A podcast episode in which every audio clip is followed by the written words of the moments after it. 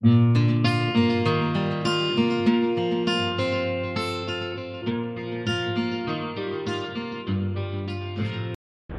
大家好，欢迎来到心心相印，我是主持人飞鱼，我是主持人温温。今天要带你们一同前往我们最爱去的新兴区，为大家介绍的景点绝对不会让你们失望的。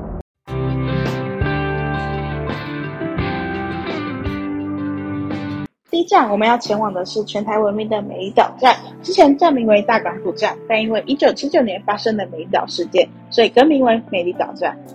那你知道在车站内拍照地点有什么特别的吗？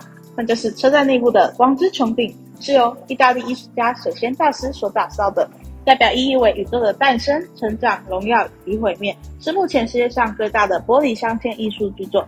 现在每日九个时段有风云天象光雕秀，是以光之穹顶为主，结合了水、土、光、火四大元素延伸的地面投影，透过万物的荣辱兴衰，体现生命之美。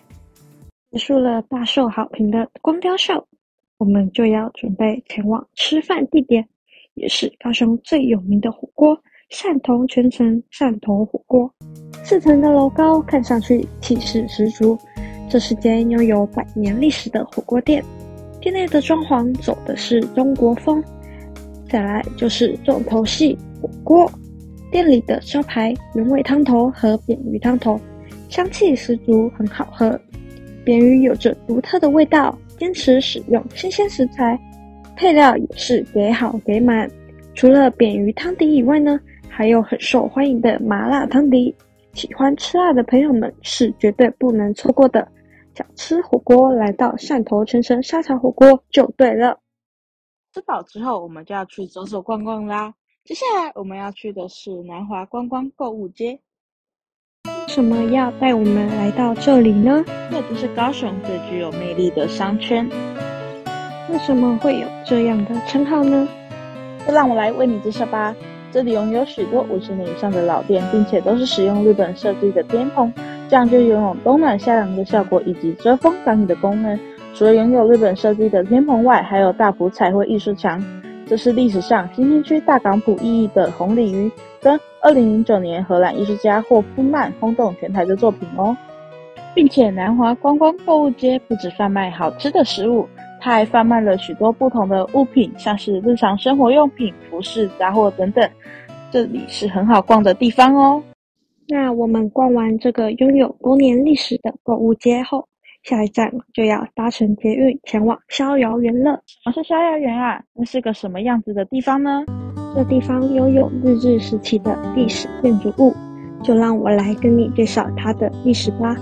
创立于一九三九年，距今也有八十三年的历史了。当时是日本真宗西本院寺在台湾的别院。而在经历了日治时期与战后岁月的兴衰，隐没了总共八十年的历史。这之间也有经过整修，整修完以后，让逍遥园具有京都佛教西洋元素，而且还有融合了亚热带特征的混合世界族，还具有日治时期的建筑美学。在二零一零年时被登录为历史建筑，也在二零一零年十一月一日正式对外开放参观。顺带一提，里面也非常的漂亮，也很适合拍摄完美照呢。时间也到了下午，该吃点东西了吧？接下来我们要去到的是很多人都喜欢的荣点，是一间开在巷弄内的神秘甜点。当你走进来，会有一种回到小时候外婆家的感觉，简单却又不失舒适感。有什么推荐的甜点吗？推荐的是这家店的招牌泰奶生乳卷。甜点的启发是来自于老板的一次泰国旅行。